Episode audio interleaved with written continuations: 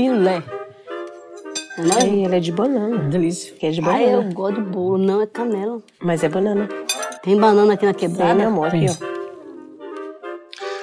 Bom, pessoal, hoje vai ter mais um programa aqui entre Elemento, fazendo aquele especial, né? que Temos pro Dia das Mães, conversando com a minha amiga Débora, Shirley e Marcelina, que a gente vai bater um papo aqui sobre família. A gente já começou com o meu bolinho porque a Marcelina, e só graças a ela, porque depender da produção não ia ter, ela trouxe um belíssimo panetone de brigadeiro e a gente agora já começou o nosso papo, né, Marcelina? É isso aí. Agora, conta pra gente, Débora, nosso papo hoje é sobre família. Muita gente, em geral, né? Eu ouço bastante, na- até nas nossas conversas, caminhadas que a gente faz, muitos pais e mães estão perdidos no, no- no papel deles como família, de como educar filhos, etc.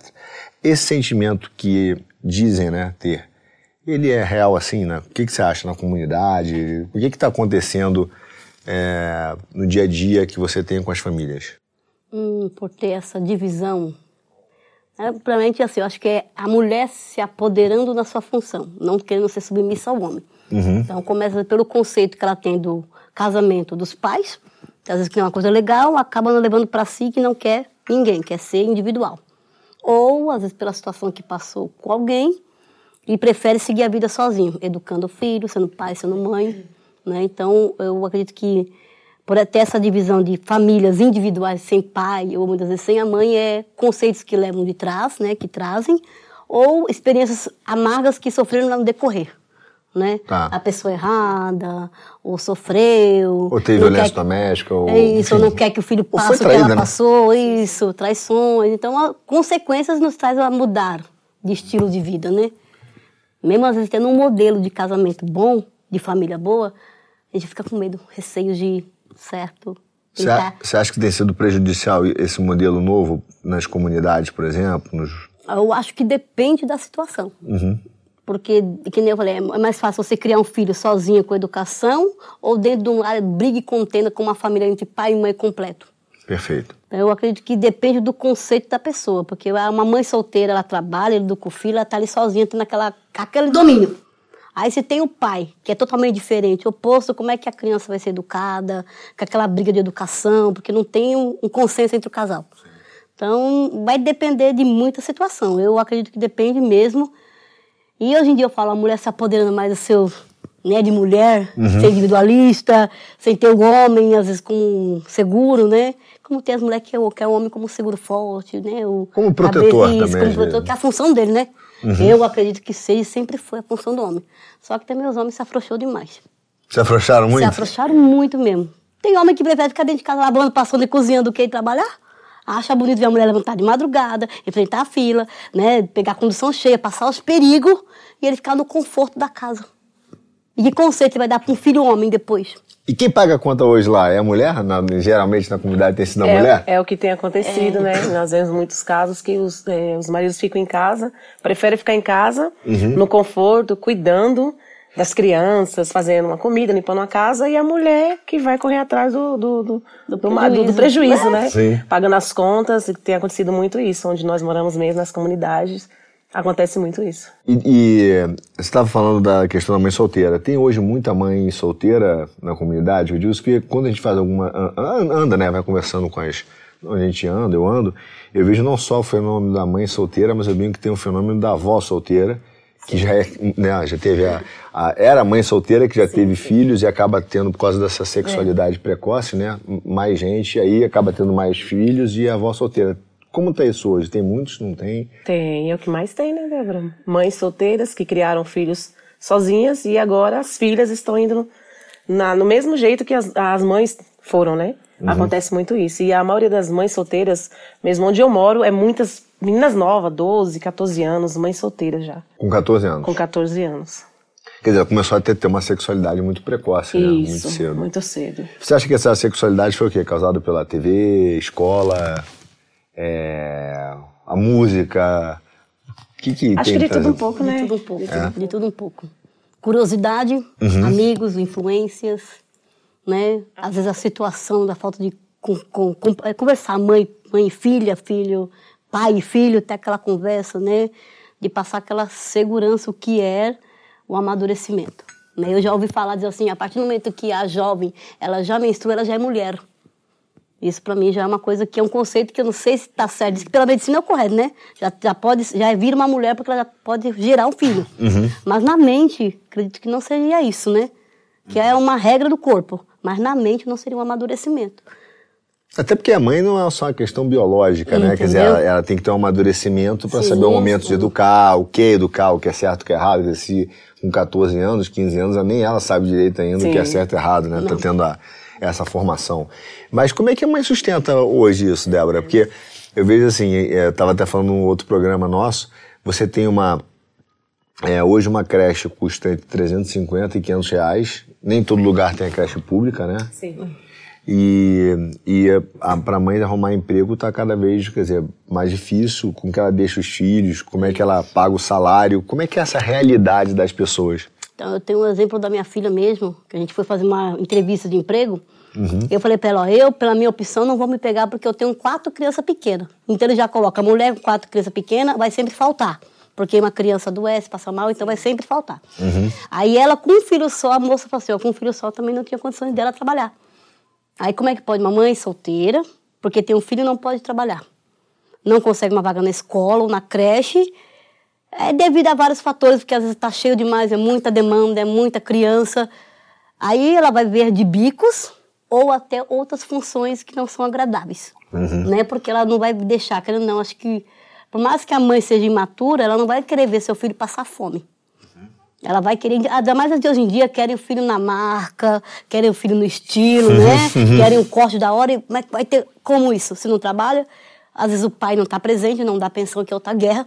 Uhum. Que eu falo que é uma humilhação pedir pensão, porque 100 reais não dá para fazer nem por tênis. Um tênis é 70 reais, imagine. Uhum. E aí, às vezes, o governo, o, o cartório, né, o negócio, ele estimula 100 a 150 reais de pensão. O que, que você faz com 100 ou 150 como é hoje é, em dia?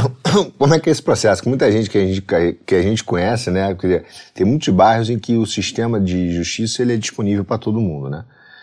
É, e é fácil, quer dizer, não é fácil, também é demorado, também tem todo o problema, mas pelo menos ele está lá. Nas comunidades você não tem o bater na porta do judiciário. Quem estipula a pensão? Como é que é isso para a família, para a mulher que está sozinha e o marido foi embora? Então, Quem hoje, estipula a pensão? Como é que você vai na justiça? Tem, assim, eu moro na comunidade, a gente tem uma casa que chama Casa Amarela. Uhum. Como tem a casa de Isabel, né? São casas que mulheres fundaram para dar assistência à comunidade. Dá. Então a, a, mãe ou quem for vai lá pede assistência, eles te indicam os caminhos. Tá. Para você chegar até onde você quer. Então tem essa opção. Eles não vão até a, as casas, dependendo da comunidade, eles não entram porque não pode. Uhum. Né? Então eles têm esse local que de vez em no cartório, não, não pode porque o pessoal que toma isso, conta eles, lá. Isso, eles pensam que é algo a, pior, né? A organização não isso. deixa. Uhum. O que dizem que correm pelo certo, né? Mas uhum. enfim. Né? Eles não correm para certo nenhum, mas tudo bem. Eles não permitem que eles entrem, fazer visita, de assistência social, essas coisas, não. Mas temos essa opção desses locais que são, como diz, portais, né, para chegar até o fórum, que é, quem vai às vezes no fórum lá da Barra Funda, às vezes não tem o dia da condução, não tem quem deixar o filho, não tem aquela coisa, então vai esses lugares próximos dos bairros que te indicam caminhos. Te dão os papéis, encaminham você, às vezes até com a ajuda de custo te dão para você chegar até o seu devido fim. Sim. Tanto né, pensão, como casos de violência doméstica, casos de divórcio, essas coisas, separação, até benefício do governo. Então eles dão essa, essa assistência, esse, esse apoio. Né? Tem isso aí, às vezes o pessoal também dá serviço de assistência, né, com assistência social. Então, é, Porque o pessoal não sabe nem por onde começar, né? É isso, dentro da comunidade, o... se o povo procurar, vai encontrar tipo uma casa especializada em ajudar famílias de baixa renda. Né? O povo tem que saber procurar também, né? Por falta de informação e, vamos dizer, certas preguiças, povo pensa, não, tem que ir lá no fórum da Barra Funda. Ah, vou não, tem que madrugar. Piorou mais ainda. Tem que pegar aquela filona. Ixi, vou nada. Uhum. Mas Acaba consegue, né? Mas às vezes consegue pegar uma fila, ou dormir, de, passar a madrugada todo dia na fila, ou pegar a condução cheia para visitar o camarada na cadeia. Uhum. É isso que é interessante, né? com filho às vezes no, no colo. No, tudo, e sacola de para levar isso comida, consegue. tênis, né? Mas para correr atrás. Passam humilhações, né? Acabam muitas, eu conheço muitas que vão é, deixam os filhos em casa, vão com crianças de colo e muitas vezes ainda voltam de lá gestantes, com mais problemas ainda. Não a criança, mas a dificuldade que ela vai enfrentar Sim. daí para frente, né? claro. né? É bem complicado. E quando você falou de uma forma é, bem assim perfumada sobre é, é, trabalhos não agradáveis, não é Sim. isso? Quais são? É o quê? É coisa mais pesada, tipo tráfico, prostituição? Isso, a prostituição, né? A tem gente... crescido isso tem, muito nas comunidades? Tem, muito. Parece que não, mas tem. Sim, sim. Né? Meninas muito, muito novas que às vezes não. O menino engravidou ela, a família não dá aquele apoio e ela vai procurar lá fora, né? E acaba vendendo muitas vezes o corpo por 5 reais, 10 reais para poder, às vezes, comprar uma caixa de leite. Eu já vi isso aí. Em São Paulo, isso é São sim, Paulo? Sim, onde nós moramos, é, teve uma menina bem nova que uma vez... Que é aqui na, na Zona Leste. Na Zona né? Leste. Uhum. Ela veio me vender uma bíblia, pequenininha assim, por 10 reais. Porque ela falou que o filho dela estava sem leite dentro de casa. Acontece muito isso. Acontece muito, muito isso. Parece que não, mas acontece. Acontece. Felizmente, é uma situação bem triste. Eu estava, semana, é, final de semana agora, conversando com uma mulher no farol, e ela contou, né, uma situação que ela passou no passado, que para ter o que ela tem hoje e criar a filha dela, ela teve que fazer coisas pesadas. Uhum. Não foi coisa leve, né? Coisas pesadas. E ela com 14 anos já morava, já era mãe, já tinha, morava na casa dela. Um cara abandonou ela, então ela teve que criar a filha sozinha. Uhum. E para isso, sem documento, naquele tempo, uns anos atrás, né? De menor não trabalhava, então ela chegou a trabalhar numa casa de prostituição e de droga. Mas para ela adquirir o que ela teve, ela teve que tomar umas atitudes não agradáveis para poder criar o filho e ter o que ela tem. Uhum. Né? Ela contou e eu fiquei assim, né, baqueada, não pelo que ela passou, porque ela preferiu ficar com o filho e cuidar do que dar, né? Tem muitos que dá, outros que largam, outros que abandonam, outros que, né, acabou de ganhar já, né, despacha. Hoje pela manhã a reportagem, a mulher foi pro posto ganhar nenê, ganhou na porta do hospital, do posto, largou a criança lá, o feto, e foi embora. Então, é situações que a gente vê que a mulher, certo? Que elas que elas procuram, não tem um conhecimento, assistência, né? Acaba tendo isso e acaba arrumando meios para poder sustentar o filho uhum. e a família. E cada vez mais sem os maridos, né? Sem os maridos. Ou muitas até, às vezes, com o marido do lado. Mas o marido tá frouxo. Sim. Tem muitas que têm o marido que... do lado, fica em casa e elas vão atrás para poder conseguir eles conscientes ainda. Eu sei que eu conheço, conheço mulheres ah. né, que fazem as coisas erradas e o marido está no consenso. Ele fala: o importante é trazer o dinheiro para casa. Aí você quer um homem para quê? Quer dizer, você vê que também que é essa, o que é, é essa degeneração da família, né? Porque a gente vai olhando, não é, não é um evento não. só. Vão acontecendo coisas. Quer dizer, você tem um homem, às vezes, que não foi bem formado, porque ele deixou de ser homem, de verdade, como a gente né, aprendeu com as mães, sim, com a avó. Sim. E aí, de repente, ele é o quê? Ele é induzido que ser homem, a gente viu agora um caso recente, né? É só sair com as mulheres e, né, e ter relação. Ou ele ganhar dinheiro, quer dizer, ganhar dinheiro e ter relação. E, e ele deixou de ser um homem de verdade, como a gente aprendeu. Sim. Então ele não sustenta mais a família. Aí a mulher, ou ele fica frustrado porque ele não consegue ter todas as coisas materiais que ele gostaria de ter e ele desconta de na família dentro de casa. Então você vira um problema que ao mesmo tempo empurra a mulher para não querer estar com o homem e ficar sozinha. Mas como é que paga a conta? Eu, eu sempre me pergunto isso, qual é essa, né, essa, essa realidade? E aí eu te pergunto, Marcelinha, esse papel de, essa, essa figura por exemplo, muita gente, quando fala de família homem, homem mulher e marido e, e, mulher, né? A gente tem uma figura muito clara disso, que é o homem, que é o marido. Sim. Dentro da comunidade hoje, né, das periferias, você acha que isso mudou, dado que você está falando aí, né? Esse papel mudou, o que a gente antigamente chamava de homem e mulher, principalmente para os jovens, né? É, vou contar um segredo para vocês. Marcelina é a avó. Nova também. Segunda, né? segunda Na segunda. Já. Então, entre homem e mulher, isso mudou? Quer dizer, esse conceito de marido, mulher, homem, a gente tem uma visão diferente do que tinha alguns anos atrás? Sim. Muito. Muito mesmo, mas me explique melhor assim que eu não entendi a sua. É, não, eu digo assim, quando a gente tinha o um papel de, de homem, no meu caso, né? A gente pensava, ó, o homem Sim. tem que sustentar a casa, é o cara que vai trabalhar, proteger a mulher. A mulher também vai trabalhar, mas aí tem uma, uma obrigação dos dois de cuidar dos filhos, não é só a mulher, enfim. Mas eu acho que, vendo as comunidades, acho que isso mudou. E é isso que eu queria saber. Quer dizer, se mudou, se o jovem hoje tem interesse em ser homem e marido, como era antigamente, ou não. Como é que estão essas relações familiares dentro da, cabeça dos jovens da comunidade hoje? Eu acho que mudou totalmente. Nós vemos hoje meninos de 12, 14 anos, vamos começar pelos meninos, uhum.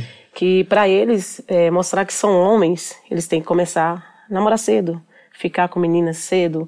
Não tem mais aquela cabeça que nossos pais nos ensinavam, ó, vocês têm que estudar, né? Tem, tem que ter uma boa educação, vocês têm que ter algo na vida.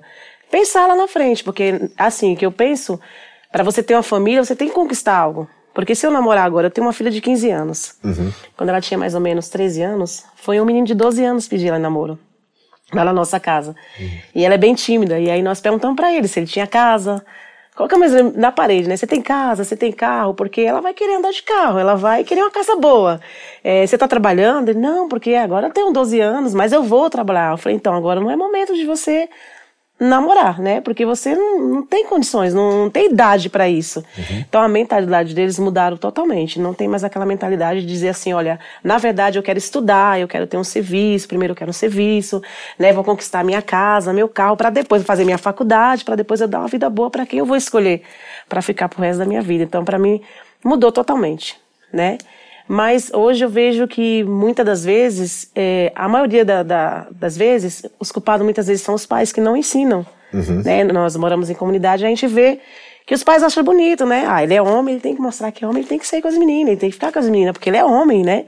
E eu acho que para mostrar ser um homem não precisa. No caso, começar a namorar cedo, ter relacionamentos cedos, né?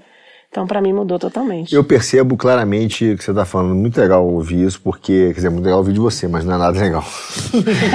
mas é porque eu percebo isso claramente em todas as classes. Às, vezes, às vezes a gente anda né, em várias outras é, regiões, né? Mesmo que você vai aqui num shopping mais famoso de São Paulo, você vê meninas de 14, 13, 15 anos já querendo se vestir, se portar como mulher, né? Sim. E elas ainda têm que amadurecer, mas é porque eu acho que o sexo começou a definir o que é mulher. Do mesmo jeito que o homem passou a ser homem somente quando ele começa a namorar, ao mesmo tempo também a mulher, como você falou da Sim. questão da, né, da menstruação, passa a ser mulher quando ela começa a sua. E, e, isso virou o coração da sociedade. As pessoas hoje giram em torno não mais de construir uma família, patrimônio. Sim mas, né, construir algo em conjunto, mas de usufruir, até mesmo um do outro, né? Até mesmo um do outro. É, e aí eu digo, bom, e os jovens então? Temos muitos pais de mães de meninos de, de 14 e 13 anos?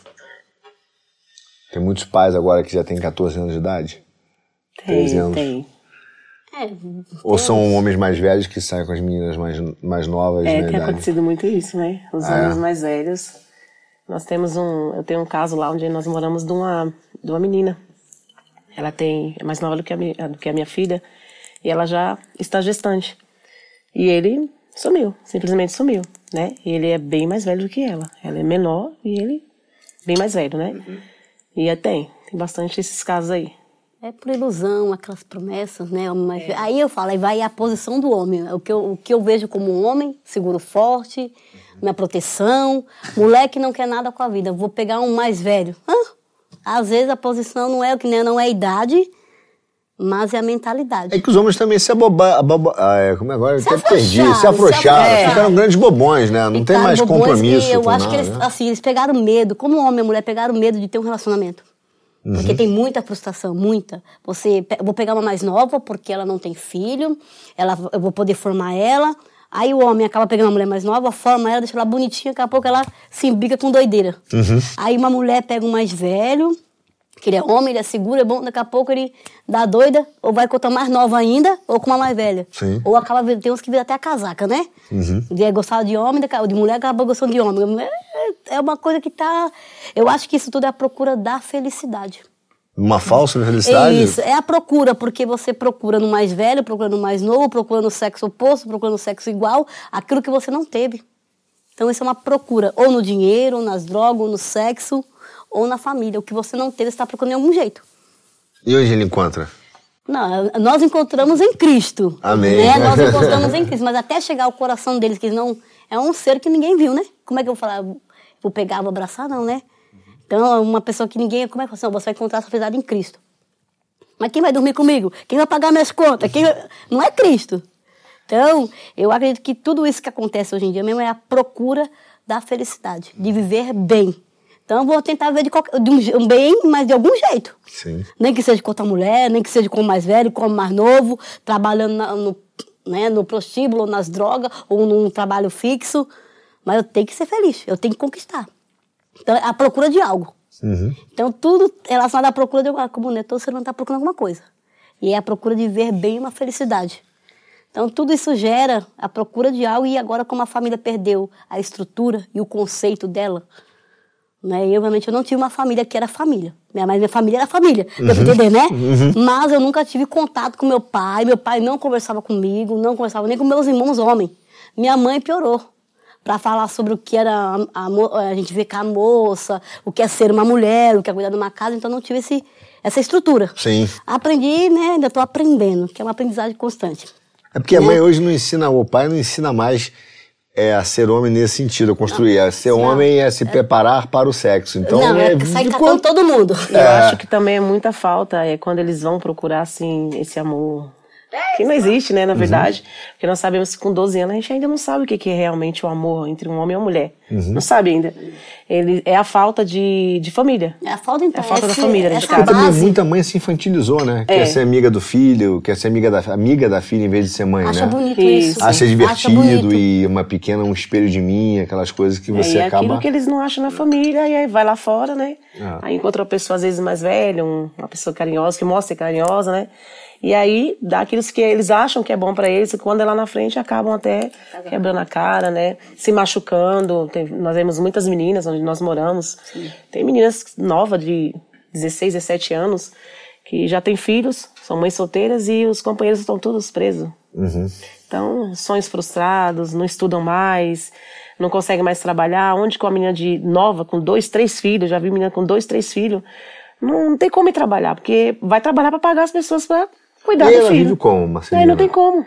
Não. Aí vai para essas aí, atividades não agradáveis. Vai para essas atividades Sim. ou ficar se humilhando para pedir para um, pedir para o outro, se humilhando, é, a família às vezes jogando na cara, ah, por que você fez isso? Você, o filho é teu, quem fez, quem fez você, na hora lá do bem bom, você não me chamou, porque, entendeu? Sim. Aí vai passando essas coisas e vai tendo uma vida frustrada, né? Eu queria perguntar um negócio pra Shirley, que eu sei que você tem uma filha. Hum.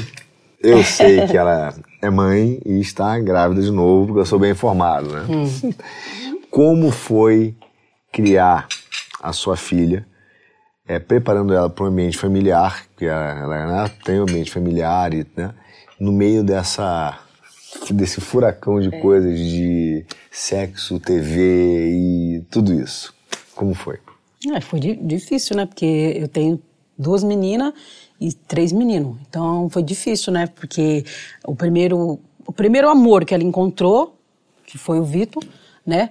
Ela já se apaixonou e, e eu vou falar, a gente fez trancos e barrancos para eles não uhum. ficar junto, mas ela era quando, muito nova. Era muito nova, muito nova. Sofremos tudo, mas aí... Então seu genro tá aí, é isso? Tá.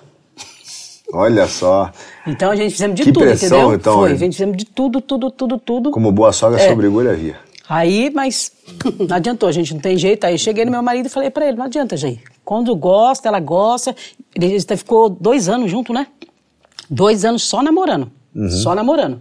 Aí ela tá vendo, tá vendo, tá vendo. E ela bem geniosa. Ela é muito geniosa. Ela, Tudo eu jovem, vou ficar né? com ele pronto e pronto e pronto. Aí eu falei, já é melhor, sabe o que nós fazer? Assinar um papelzinho e deixar eles casar. Meu marido foi, mas foi não foi espontânea vontade. Ela tinha menos de 18 anos. É, ela, quando ela, nós fomos morar, vamos falar a verdade, na verdade é meu filho, né? Ah, é? Olha meu só. Meu filho tá, que é o genro da, da Chile.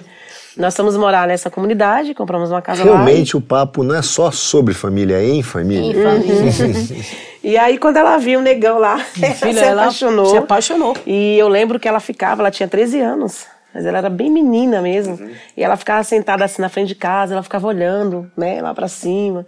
Olhava quando ele saía. E teve um dia que eles me chamaram e falaram: Ó, oh, a Milena é, chora porque quer namorar com o Vitor, falou que gosta dele, e ela colocou aqui dentro no coração e falei, e agora o que a gente faz, né? Ela 13 anos, ele tinha 15? Acho que ele tinha 15 anos. Uhum. E aí nós entramos no bom senso, não queríamos, né? Porque muito nova. Eu não, minha filha tem 15 anos, eu não quero que ela namore nem tão cedo. Mas aí a gente entrou no bom senso, conversamos entre família e deixamos eles namorar. Graças a Deus é isso que a gente tá falando. Quando eles começam cedo e conseguem uma pessoa que realmente tem responsabilidade de dar certo, eles estão quantos anos juntos? Quantos anos? Oito Sete anos? anos? Eu acho que Sete. são oito anos. Oito anos. Me informaram que oito anos. Então, graças a Deus eles estão super bem, né? Estão casados, é, casaram, ela casou com 16 anos, depois de três anos eles namorando, a gente tendo aquele cuidado ali no pé, né? E eles casaram e estão aí. Agora vão ter já a segunda bebezinha aí. Amém. Então, quando é, mas acontece você vê, isso, é um é bom, senso né? de família, né? Dizer, uma construção. Porque poderia ser apenas aquela questão, ah, teve uma atração e tal, É, né? uma parte- Entre o jovem e acabou. Uma Não, parte tem eu uma- agradeço a Deus, né? Porque ele é um menino evangélico, não tem vício de nada, Uhum. entendeu? O meu medo era esse. Ela arrumar um rapaz, entendeu? E mas ia pra igreja com ele. Aí eu falei, aí eu falava pro meu marido, o importante, o importante que estão aí, ó. Tava vivendo com trancos e barrancos, mas estão, graças a Deus, estão bem. Vai ter a próxima filhinha agora de novo. Então, mas no começo não, E como é que protege da influência das circunstâncias? Como é que você chamou? Desagradáveis, né? Desagradáveis. Principalmente hoje, porque muito, eu vejo que muitas. é, a gente estava fazendo um programa mais cedo também né, sobre educação. é, muitas pessoas, muitos jovens, né, ainda na idade de escolar, ele não admira mais o professor, ele não admira mais o colégio, não vê mais esperança na educação, ele acaba cada vez mais o que antigamente era um pedaço das pessoas, né, que, que iam, né, pro, às vezes, para o crime ou para organizações e tal, esse número tem aumentado muito. E mulheres, né? Como é que consegue proteger os filhos, as crianças na comunidade dessas, dessa, dessa influência? Aí eu tenho um menino, né? O Léo, a gente tem que ficar em cima, né? Em cima, pergunta como que é na escola, entendeu? É, conhecendo muitas novas amizades, aí a gente já fica com medo, né? É, mulherengo. Hoje começa mais na escola? Começa, Muito o convite novinho, começa mais na novinho. escola? Tem? O quê? O convite, ela... 14 anos. 14. E a mulherengo. Meu Deus. Ai, Jesus. Aí eu converso com o Léo, você não tá na idade, Léo. Não, mãe, eu tenho que começar agora, mãe, agora, que eu sou novo. Aí sento com ele, converso com ele, meu filho.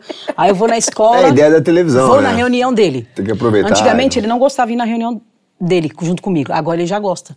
Porque quando vai na reunião, as meninas também vão junto. Uhum. Aí eu fico, ai, Léo, você é novo, Léo, você é novo. Mãe, eu não vou casar. Você acha que já vou namorar e já vou casar? Eu quero ir fazer uma faculdade, eu quero trabalhar, eu quero estudar. Aí eu falei, se, aí se você é uma menina que você se apaixona, aí eu vou ter que casar, né? Olha. Bom, pelo menos quer Bom casar, né? pensamento, Quer casar. bom pensamento. bom- Mas você falou da questão da reunião na escola. O problema começa na escola, na comunidade? Quer dizer, as primeiras mais influências. Ah, na escola, é, na, na escola, na escola. Na escola. Por quê? Vai muito, é, é, é muito na escola, vem na escola por causa das amizades, eles começam. Ficar pra É, eu trás, lembro né? quando meu filho Alex estudava, os meninos falavam que para ser homem ele tinha, ele tinha que ficar com mulher. Já foi com mulher. E quando ele falava, no caso que ele era, era virgem ainda, as meninas riam, os meninos riam, né? Porque na linguagem deles tinha que, né, perder a virgindade cedo, ficar com mulher cedo, porque senão ele não era homem, né? E assim, eu mesmo sempre fui uma mãe muito chata. Muito chata mesmo. Cada um tem o seu jeito de cuidar dos seus filhos, de educar seus filhos, né? É, no caso da minha filha, eu pego muito no pé. Olho o celular, converso muito, falo pra ela que vai, vai vir o primeiro beijo, vai vir a primeira paixão, porque vem, né? Nós já fomos apaixonados por alguém. Sim. E eu falo sempre pra ela que paixão, ela é passageira. Né? Às vezes você olha o menino, ai meu Deus, que menino lindo. Ai, é com ele que eu vou casar. E às vezes não, às vezes foi uma paixão. Então eu converso muito. É muito bom a gente estar conversando e acompanhando, perguntando como que foi a aula, o que que sai, os assuntos que saem na aula. Porque nós vemos que hoje saem muitas coisas que não é agradáveis até nas aulas. Então tem que ficar muito atento a isso. Você já viu alguma coisa esquisita na aula? Pegou assim? Não, não, ainda não. Mas ficou atenta. Sim. É muito, é muito estranho, né, que essa, esse primeiro convite saia da escola, né? Porque a escola deveria ser um ambiente onde a gente pudesse encontrar, Sim. é, assim, claro, outras pessoas, outra visão de mundo, mas a gente poder conversar um pouco melhor sobre Crescimento, né? É, e um apoiar o outro, né? E não você ter medo de quem está conhecendo, ainda mais por causa disso. E, enfim, é, é muito esquisito que, come, que comece, né? Enfim, mas aí eu ia te perguntar, é, a violência, como é a violência entre os jovens nas comunidades, no dia a dia? Como isso afeta a família? Hum, eu vou dizer, como eu disse, começa tudo pelo ambiente, dependendo de como a criação que a mãe dá, a atenção que a mãe dá, isso reflete nele. Ele, se ele vai ser brigão, porque ele não leva desaforo, ou que nem fala, você é homem. Se você levar um tapa, você revida. Porque se você não revidar, em casa eu te bato.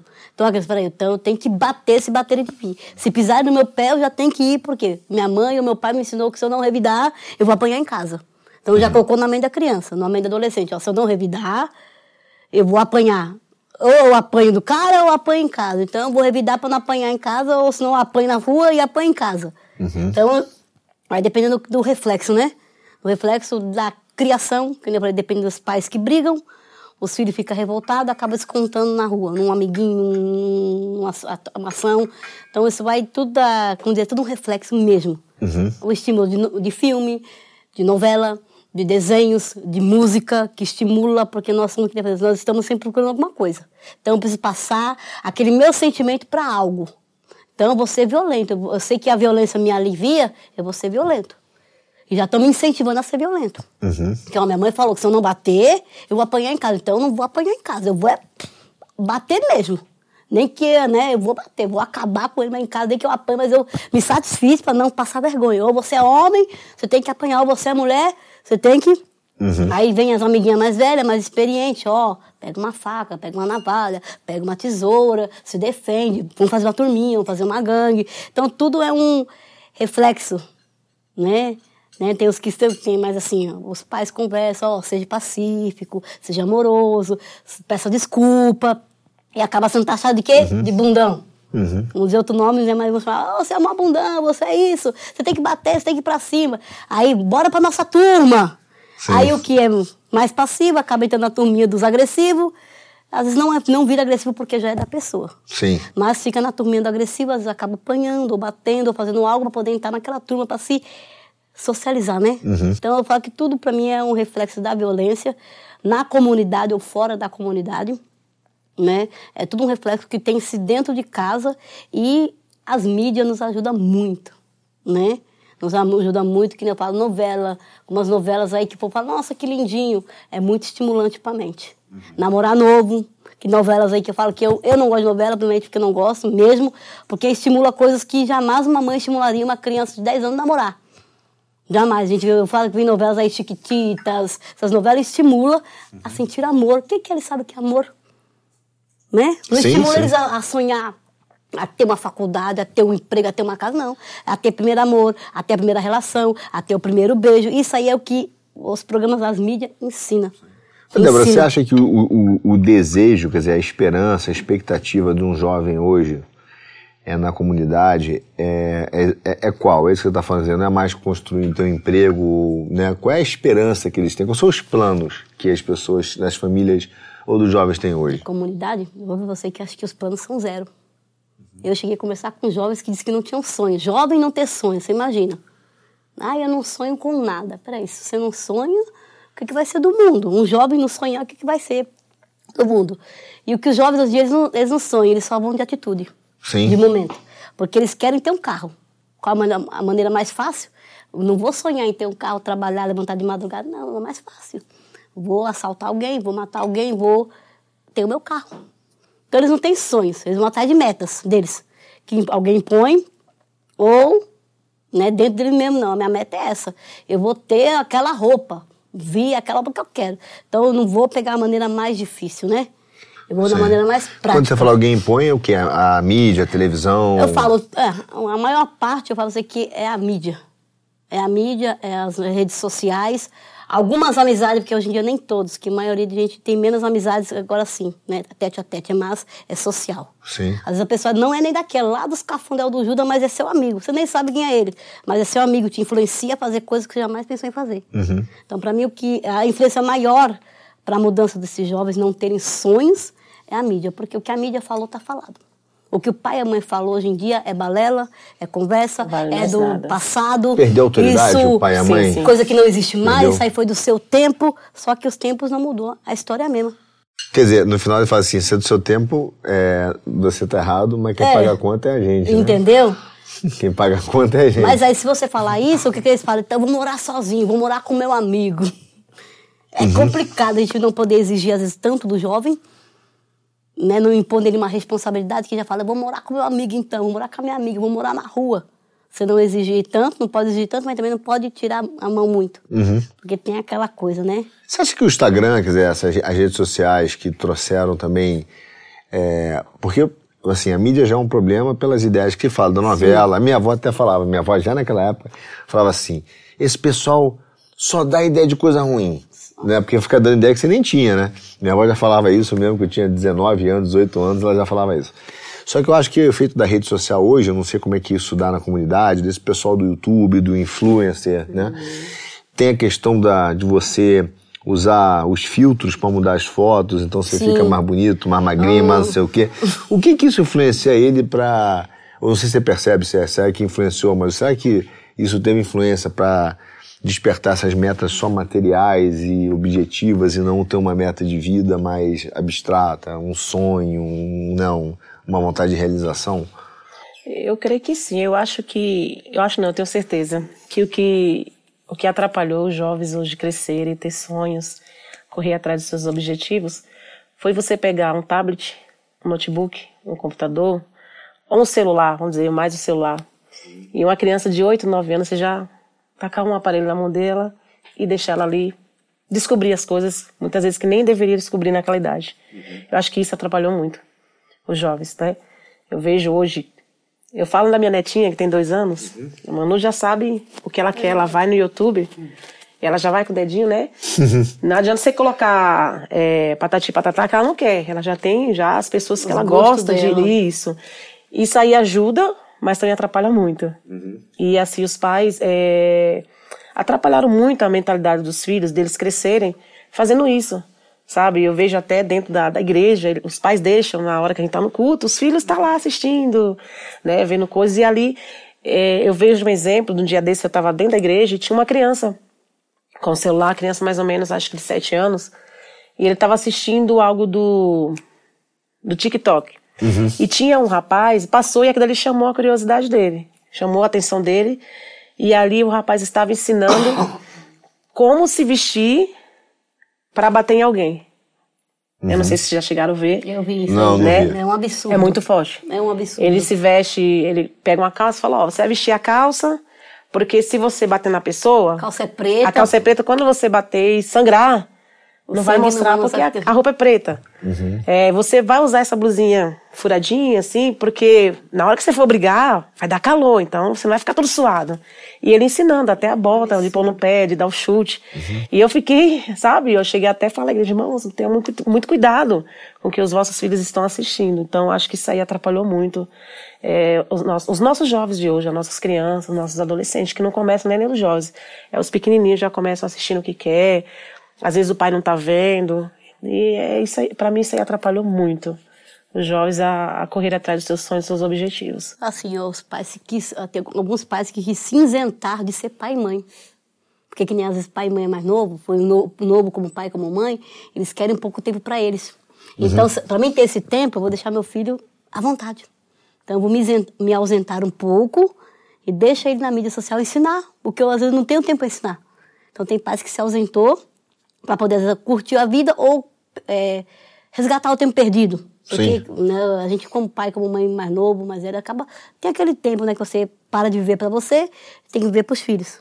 Aí, quando eles pensam em viver para eles, para eles não ter aquela preocupação, toma, filho, o celular, toma aí um videogame, que às vezes o videogame também, eu falo que eu, esses jogos aí em 3D, eu, eu, eu sou maravilhada com tecnologia. Eu uhum. amo. eu amo. Mas quando eu vejo coisas horrendas, nesses jogos em 3D que simula um bullying, simula uhum. um bater, o um roubar, o ter uma casa chique, simula coisa fácil. Né? É tudo simulação, então aquilo é fácil, é ali, bater em um, roubar o que ele tem, eu vou ali, pego uma arma. Então, tem pais que já deixam a criança livre para aquilo. Aí ele vai o quê? Eu não tenho meu pai e minha mãe para conversar. Pai, isso é certo, pai, isso é legal. Então eu vou seguir. Porque os pais dão aquela ausentada, às vezes, para eles próprios viver. Sim. Porque criar filho você se perde, né? É, eu vejo, eu, eu vejo perfeitamente o que você está falando. Eu acho que o pai não só. O pai e a mãe, eles não só é, terceirizaram isso para a tecnologia, não porque queriam, tá? Mas eu acho que acabou sendo a solução natural, porque muitos dos pais na nossa geração é, começou a, a ser é, obrigado né, a ser uma perfeição em vários lugares. Então, além de você ter que trabalhar, você tem que ter, às vezes, um curso, uhum. um outro curso. Então, agora, depois que começa a trabalhar, ter o curso em teu filho e conquistar suas metas materiais e educacionais, você também tem que ter o quê? Ah, tem que ter um corpo bom, tem que ir para academia, uhum. tem que ser isso, tem que ter. Então, você não, o, você não tem mais um tempo, e é um problema, acho que, da sociedade, você não tem mais um tempo em que você pode dedicar ao teu filho. Porque a tua agenda está tão coberta de coisas que você não tem mais tempo, né? E isso eu acho que vai, não importa, desde a da região mais cara de São Paulo, a, né? Porque a cobrança é para todo mundo, né? Para o corpo, né? Para é que você vê no, né? na vulgaridade, para você ser vulgar, você precisa ter a imposição de um corpo bom, Sim. né? E aí as pessoas estão estão vivas nessa máquina. E aí tem um lado que o papel da escola não ajuda, porque vários fatores, por exemplo, o que podia substituir, é, e eu gost, gostei bastante de você falar do tablet, porque tem muita gente que fala que o tablet vai ajudar a educar os nossos filhos. Uhum. E eu digo, não sei, queria ver a experiência de você, mas o tablet, eu tento passar o dia tirando meu filho dos tablets né? Tiano, sai daí porque além de só ter besteira, não vai. E aí eu te pergunto, na sua visão, o tablet educa? Nada, nada, nada. Nada. Eles deram os tablets e tem crianças que conseguiram é, destravar, né? Eles formatar eles o tablet. Poder pôr coisa que não é pra pôr. Para poder colocar jogos, né? Eu lembro quando minha filha ganhou o tablet, é, ela estudava muito no, no, nosso celular e às vezes a gente ficava até brigando, porque às vezes a gente também tem as nossas coisas para resolver. Ela, ai meu Deus, não vejo a hora de dar. E a gente, na hora que eles deram o tablet, a gente via que ela estudava. E ela contava pra gente, mãe, a senhora vê o que as meninas fazem na escola, as meninas form conseguiram formatar. Né, nós assinamos um documento na escola e teve gente que conseguiu formatar para assistir filmes, para colocar jogos. Então teve gente que não usou aquilo dali para nenhum tipo a finalidade de dele não para estudar nem nem um dia. tudo, menos para estudar. Menos para estudar. Brasileiro é fogo. Artista. É artista brasileiro. Tudo que é pro bem ele consegue se transformar pro mal. É interessante. É, mas é que eu, é o que eu acho que eu, eu né, também, na, na, minha percepção de educação, acho que ela não, não, não é uma ferramenta. Eu, eu, eu digo até o seguinte, porque a gente sabe que, digo o seguinte, Débora, que o, o, o mal é o bem aparente. Então ele vem com uma pinta é, de que tá uhum. tá tudo bem, né? Ele vem com um negócio que é fofinho e tal, que é legal, mas é mal. E eu digo, eu acho que a ideia de dar um tablet para as nossas crianças é, não foi educar mesmo, não. Eles sabiam que eu conseguir quebrar, eles sabiam que ia ter gente que ia saber fazer isso, formatar, e no fundo o que se quer é isso mesmo, é divulgar, é permitir um acesso né? e alcançar quem ainda não foi alcançado não foi com ideias ruins, entendeu? Sim. Porque você vê, é, ao mesmo tempo que tem um esforço para dar o tablet, não tem um esforço nas escolas, por exemplo, para botar uma, uma biblioteca pública. E, na, e na, nas comunidades as pessoas quase não têm acesso ao livro, à leitura, né? Nem sabe que, Na verdade, o povo não tem mais o prazer de ler, né? Uhum. Eu não vejo mais isso. É, eu vou ter, falar muito da minha filha, porque elas conhecem como que é a Micaela, ela gosta muito de ler. Uhum. Ela fala, ai mãe, queria tanto ter uma biblioteca em casa. É, até na escola, ela tá estudando na escola, que ela falou que ela quer ir lá buscar o livro, mas às vezes eles não deixam ela pegar o livro. Uhum. Então a gente vê poucas pessoas que fazem isso, que gostam de ler, que têm a prática de querer ler, porque é bom.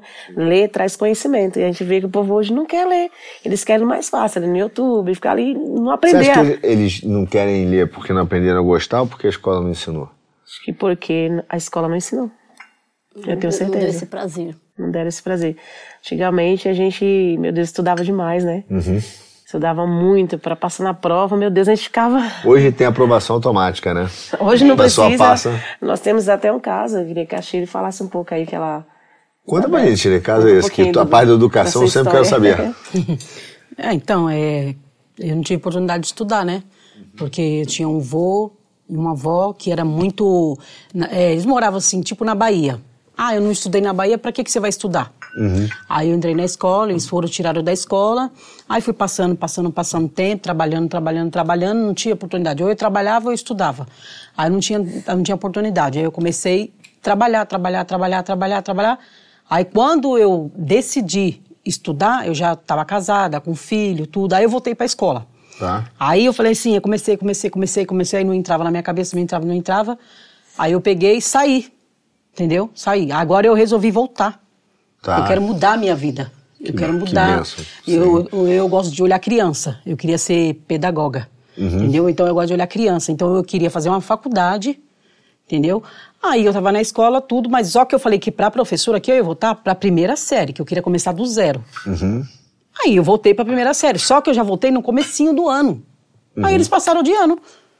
Aí eu falei assim, professora, como que vocês passam uma pessoa que não sabe ler, escrever, eu sei. nada. Tu me dá um- uma lousa pra me fazer, eu sei. O problema é que eu não sei o que tá escrito. Se Uhum. passar uma lousa, eu sei fazer. Aí eu falei, como que você passa uma pessoa de ano sendo que não sabe ler? Aí eu tô numa sala que eu não sei ler nada. Ela passa umas lições lá na, lá na lousa, eu faço tudo. Ah, ai, Chile, parabéns. Deu nota. Aí eu peguei e falei assim, mas é parabéns, mas pergunta pra mim o, que tá escrito aqui, eu não sei. Uhum. E ela Entendeu? falou o quê quando você. Não, ela fala assim. A outra professora, a primeira professora minha, é muito atenciosa, ficava em cima, explicando, tinha muita leitura. Essa daí não. Você faz, quer fazer, faz, não quer. É importante ela fazer o trabalho dela. É importante, ganhar o é dinheiro importante dela. eu passar na lousa e você fazer. E eu dar nota. Tá lindo, tá parabéns. Mas não corrige se, se, se tem alguma letra certa, se tá... Aí eu peguei e falei assim pra ela, aí eu falei pra ela que se fosse, se não fosse pra ela pôr eu no- na primeira série, eu não ia ficar na escola. Tá E tem aqui- muitos casos assim? Muito. Eu tenho meu filho que está na sexta série, passou para a sexta série, eu queria que ele não passasse, ele não sabe ler. Não sabe ler. Ele foi para a escola, ele se apavorou, porque quinto ano era só uma professora. Uhum. E lá na sexta série são sete professores, se não me engano. Ele se apavorou. Ele, mãe, é muito professor, é muita coisa, eu não quero mais. Por quê? Ele se apavorou, não sabe ler, e agora é várias matérias, vários professores diferenciados, e ele se apavorou. Eu conversei muito com ele, ficou uma semana sem ir para a escola. Peguei, conversei muito com ele. Você não pode perder, você vai perder conteúdo. Se você perder, já era, não volta mais. Aí ele tá indo, porém, o professor não tem tempo de estar em cima dele.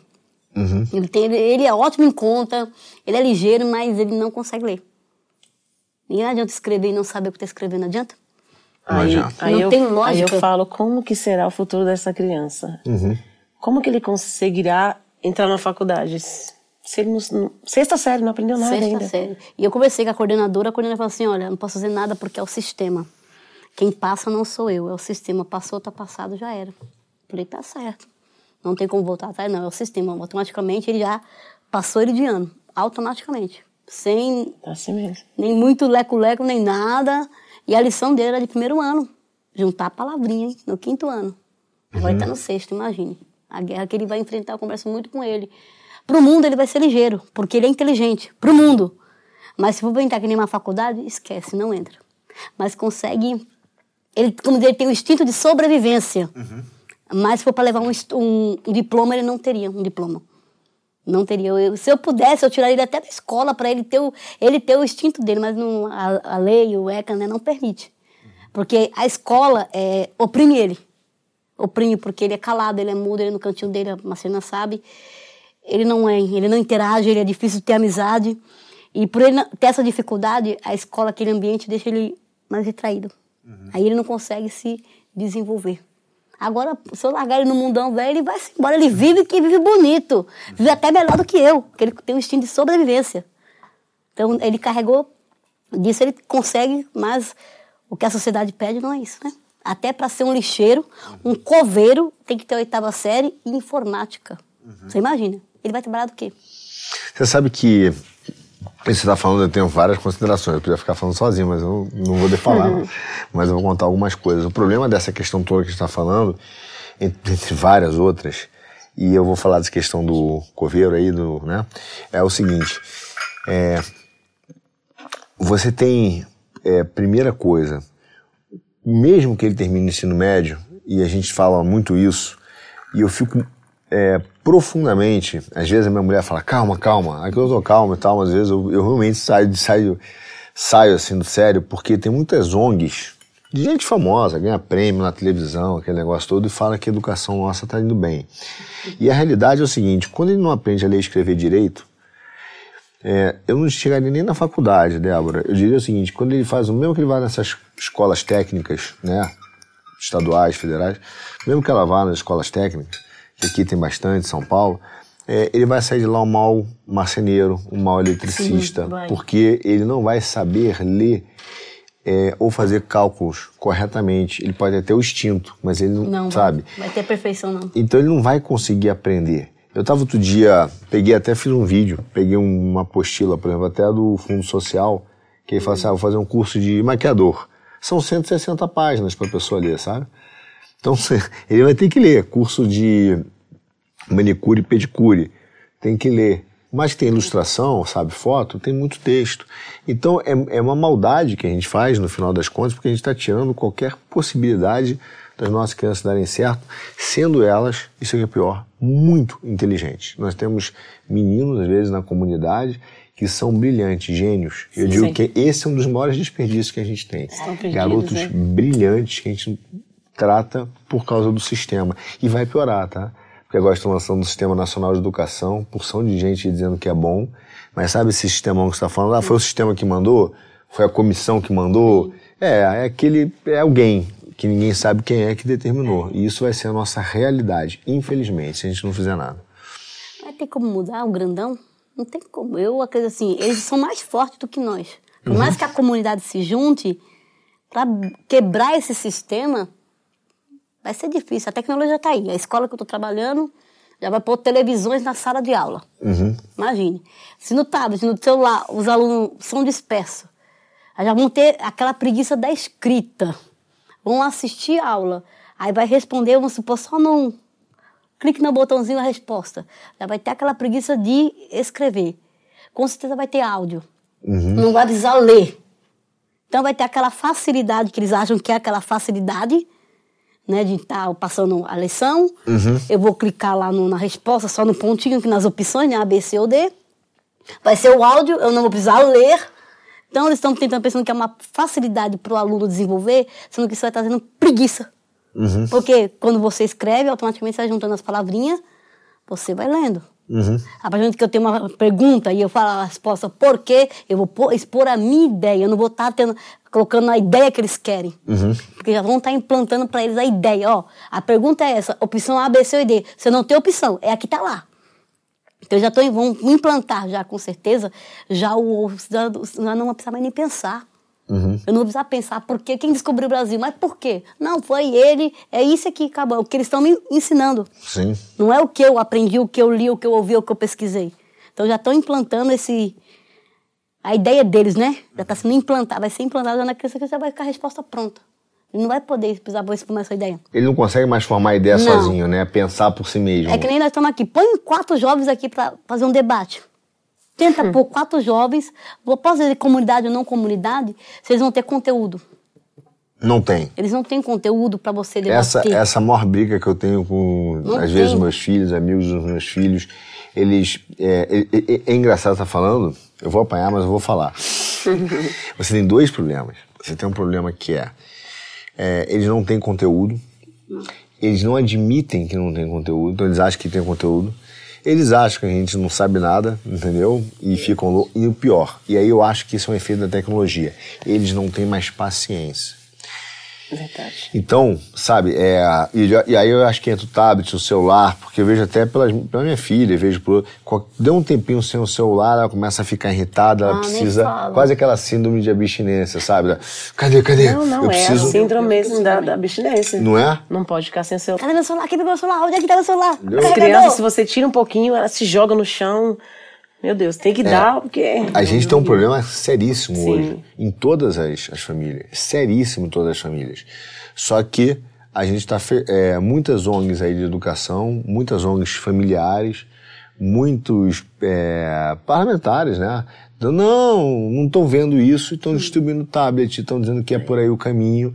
E a gente está, eu acho que aí está gerando um problema, porque é o que você falou, no final você chega com um debate para um jovem, ele não consegue vir ele não consegue manter uma conversa de meia hora. E nenhuma ideia fixa. Qualquer um leva ele no bico. Uhum. Ah, não, é isso, é isso que eu aprovei. Não, Não, gostei da ideia sua, já era. A dela que é o negócio. Uhum. Aí não consegue manter uma ideia fixa daquilo que ele tem em mente, um objetivo. É guiado, né? É. Ele é guiado. É, como você Mas ainda tem esperança, burros, tem Isso que eu ia te falar, você tem esperança? Ah, tenho. Tenho de um mundo melhor. Eu tenho. Tenho um sonho muito grande de montar uma ONG e eu restaurar essas pessoas, assim, sabe? Ter um- uma ONG. De colocar- que? Educacional, isso, familiar? educacional, o que? Educacional. Isso. Eu tô aqui na, na mesa e eu, tô, eu lembro de um, algo que a gente não vê mais nas casas. Eu, eu faço na minha casa, Débora vê que eu faço. É que hoje a gente não vê mais as famílias, o pai e a mãe, os filhos sentando na mesa, né? Eu até sou contra esse negócio de televisão no quarto. Eu também. Eu não gosto. Não gosto sabe, né? quarto. Tanto no meu quarto não tenho. Da minha filha Eu ainda tem, vejo. porque é, ela cresceu com, com, com o Alex e o Alex saiu cedo de casa e ela ficou muito sozinha, então nós deixamos. Mas ela hoje mesmo ela nem liga muito pra televisão. Uhum. Porque assim, eu acho que a televisão ela tem que ficar na sala, que é o lugar onde a família senta, vai assistir um Eu filme. ainda até comenta, né? Bom Né? comentar do filme, do futebol, eu gosto. E eu sinto muita falta de sair. Eu não vejo mais as famílias assim na mesa, tomando café da tarde, jantando, sabe? Eu, eu, para mim é muito gratificante. Eu fico muito chateada às vezes quando eu tô lá em casa, chamo todo mundo para descer porque eu gosto todo mundo ficar ali, sabe? Todo mundo comendo junto, é muito bom. E a gente vê. Eu queria muito restaurar isso aí. Esse Eu queria. conceito. Isso, esse conceito. Eu acho, eu vou te falar, pra mim é tão. Eu vou confessar aqui, né? Entre amigos, apesar de ter uns espiões aí gravando a gente, ao vivo, né? Mas é, digo assim, é, é, eu sinto muita falta disso, eu gosto muito disso, eu me lembro muito. é, eu vou te falar duas versões, tá? Pra você que eu imagino que aconteça nas famílias. Eu me lembro muito das conversas que eu tinha com meu pai, da vontade de poder participar da mesa de adulto. Né? E eu me lembro até de ter a mesa de adulto e a mesa das crianças. E quando a gente ia para a mesa do, do adulto, o sonho da mesa das crianças era poder estar na mesa dos adultos. É, eu, eu não sei quando isso aconteceu, mas de repente você mudou, né? A criança escolhe o lugar para sentar, os adultos ficam, o que, que você quer? Precisa acalmar a fera, porque a fera né, agora manda na atenção de todo mundo, manda na mesa. Mas por outro lado, e eu digo como, como pai, tá, também, e, e, e abro meu coração para vocês, é frustrante, porque eu sentava com meu pai e eu queria absorver dele ou dos amigos dele, né? Aquele, aquela conversa, né? A experiência. Eu me lembro que eh, eu tinha um fascínio pelo meu pai. Tinha uma casa, a gente tinha uma casa em Teresópolis, no interior do Rio. E ele gostava de lá e ele chegava sempre de carro, sentava, pegava a cervejinha dele, botava na mesa, aquela cerveja de engradado, né? Abria, abria o jornal e ele sentava fazendo a sauna dele, lendo o livro, tomando banho, a sauninha, molhava e ficava ali sentado. E era quase que um, um, um sábio ali, né? E eu ia me aproximando porque eu queria, pai, o que, que você está lendo? Eu queria. E essa relação de autoridade e fascínio me fez aprender muita coisa com ele. Hoje a gente senta na mesa, e essa vai ser a dificuldade da gente sentar. Senta na mesa, o nosso filho não quer ouvir nada. Não tem interesse nenhum no que a gente viveu. Né? A gente vai fazer um comentário, a gente não sabe nada. É o que você disse, é tudo. Ah, você foi no seu tempo, você não serve para nada mudou. né? E olha só, eu tenho 46 anos, eu sei que eu pareço menos e tal, mas eu tenho 46. Então eu digo, já tenho a minha barba branca. Então eu, eu digo, é difícil para mim. Aí tem, a gente tem dos nossos outros pares aqui no Quinto Elemento, a gente conversa muito e tem as mesmas frustrações, tá, sabe? De não poder passar pro filho e falar, bom, você sabe tudo. Então, você... sabe, é difícil. E a gente acaba, e é muito... E eu não tô dizendo que a culpa é deles, não sei de quem é, mas para o pai, ele acaba se refugiando aonde? Também no celular. Ele também senta, ó, se eu, se eu não consigo falar com meu filho, se o que eu aprendi ninguém quer saber. É, não- é, acaba sendo tanto atrito um jantar na mesa que ele vai, pega o celular e vai pro mundo dele. Não é verdade? Porque eu vou falar com meu amigo, porque esse ainda me escuta e tal. Vou pro grupo da igreja, pro grupo do WhatsApp dos A amigos. família tá dispersa, né? Cada um. Ou mesmo na mesa, porque não tá lá, o filho não quer saber de Aí você tem hora mais. que o filho fala, meu pai não é meu amigo. Mas quando eu vou conversar, você não quer ouvir. Ah. Tem filho que fala, nossa, eu não sou feliz, minha mãe não conversa comigo. Mas tá ali naquela oportunidade. É porque teve uma mudança, Débora, pra você se eu entendo, né? E que teve uma mudança que a gente tem que ficar correndo, atra- do- a- correndo atrás dos nossos filhos implorando para ensinar eles, implorando para eles serem nossos amigos, implorando para atendê-los, e ele, ao contrário, né? Ele diz assim, pai, deixa eu aprender com você, né? Eu me lembro de uma vez uma, uma minha avó, que era maravilhosa, mas ela falou uma frase que para mim pareceu muito dura na época. Hoje eu acho que vai parecer duríssima. Acho que o, o daqui a pouco o ECA vai, o Ministério Público vai processar a gente. Mas a minha avó falava o seguinte, né? Quando a gente sentava à mesa, começava a fazer muito barulho, ela olhava e falava assim: crianças são para serem vistas, não ouvidas. Aí a gente ficava em silêncio assim, aquele respeito. Ouve a conversa dos adultos que você vai aprender, em vez de ficar na gritaria. E aí eu fiquei meio assim, né? Mas eu ouvia, e ao ouvir a tua avó, ao ouvir a sua mãe, ouvir o seu pai conversando, você aprende a conversar. Gostei dessa frase. Nós vamos presos se a gente falar. Né? Vai ter protesto do, do você sabe de quem. Estão vendo muitas crianças dando vazão, liberdade para elas. Aí eu, não, o que, que você quer, filho? Ah, você quer? Toma. O que, que você quer? Ah, toma. Ah, não, eu tô te dando é isso, é isso. Uhum. Que nem às vezes meus filhos falam, ai mãe, tem o quê? Arroz e feijão? Ai, não quero. falei, então, fique sem comer. Tem, ah, não quero, então. Ah, eu quero uma carne, quero isso, quero... Peraí, vocês querem o quê? Vocês trabalham? Então, bora comer o que tem e agradecer. Uhum. Agora, ai, eu não quero, mãe, eu quero isso. Aí a mãe, o pai corre lá, toma filhinho, toma filhinha, toma filhinho. Não, olha, eu digo, um, um é dos grandes erros, grandes, mas grandes erros que a gente cometeu, eu já estou me incluindo nisso, não sei se vocês cometeram, mas foi isso. Perguntar para as crianças, o que, que você quer comer? Eu me lembro que eu chegava, era o que tinha, entendeu? Hoje, o que, que você quer comer? O que, que você precisa comer? E você precisa comer isso. Não, o que, que você quer, meu filho? Qual o jantar que você quer? E isso é um erro dos pais, às vezes das pessoas também, né, que ajudam os pais. Falam, ah, eu quero agradar, quero, é, parece que é um gesto de amor. Eu sempre digo, não é um gesto de amor. Isso não é um gesto de amor, é um falso amor. É que nem aquele, aquele marido que bate a mulher porque, porque diz que ama, né? É. Não tem amor nenhum. Não tem amor nenhum. Tá Perguntar isso não é um amor, porque você está realmente deseducando o teu filho. A, a dar a ele uma escolha em que ele não está preparado para fazer. Sim. E dar uma maturidade que ele não tem, né? Isso eu vejo muito. Agora, sabe o que eu vejo também, Débora? Eu queria perguntar a você em relação à mesa de jantar que você colocou, tá? É, como pai, o que acontece hoje? Muitos pais no Brasil é, ganham até no máximo dois mil reais por mês. Estamos falando de mais de 70% da população ganha no máximo até dois mil reais ou está desempregado. Uhum. Então quem ganha dois mil reais hoje tem um bom emprego. Sim. Né? Com certeza. Tem um bom emprego, se tiver o, o plano, né, tiver o vale transporte, uma cesta básica, então. Tá quase no tá, céu, né? Não é verdade? Tá quase no céu. E aí eu faço aquela conta, dois mil, mas ele paga 350 é, da creche, 500 é, aluguel, como é que vive? Então aquilo ali é o céu, você imagina. Agora, eles trabalham, saem muito cedo de casa, Sim. chega muito tarde, né? Ainda mais a gente de São Paulo vivenciamos isso hoje, né? Nós, nós vimos, é, basicamente, elas vieram de barco para cá, né? enfrentando todo tipo de maremoto é, da, de São Paulo. Enfim, aí ele chega em casa, com um emprego que é cada vez mais cansativo, cada vez mais difícil, com medo de perder o emprego, né? com um transporte que é muito difícil. Quando ele chega em casa, ele não consegue botar a família, o prato dele está onde? No fogão. ou no micro-ondas. Ou no micro-ondas, é. ali na, enrolado no pão de prato, né? Ou num negocinho de plástico. E aí é, ele vai, vai comer, event, eventualmente, né, algumas mulheres aparecem à mesa, outras não aparecem, ah, come aí, ele Sim. come sozinho, depois, né?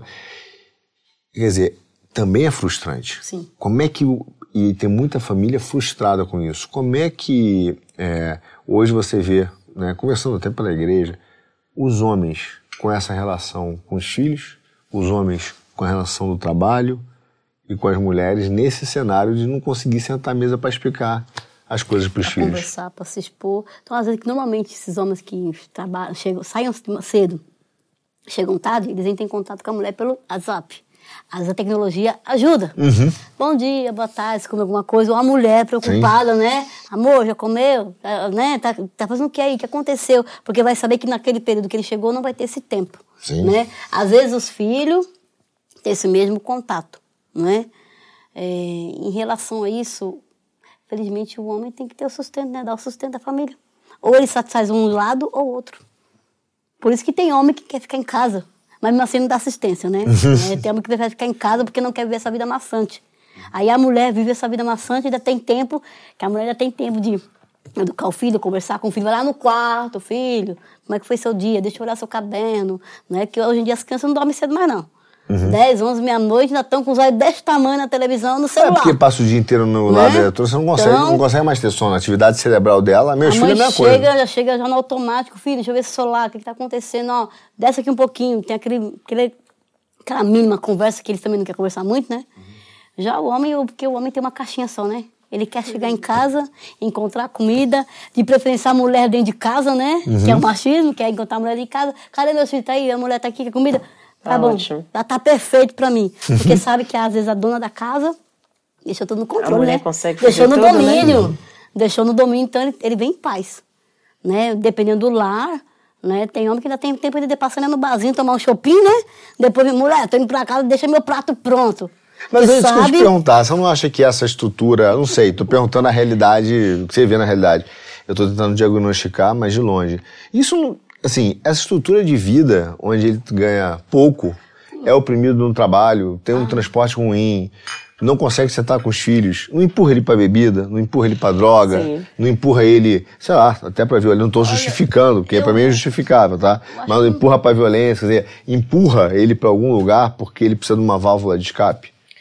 Eu acho que sim, porque é, ele já tem, como você falou, né, um serviço maçante, vem para é, como que eu posso falar, uma condução, uma coisa né, bem... às vezes é muito cobrado na empresa. O certo seria chegar em casa mesmo cansado, fazer o que nossos pais faziam, porque meu pai trabalhava, uhum. mas tinha tempo de nos dar uma surra, tinha tempo de puxar a orelha.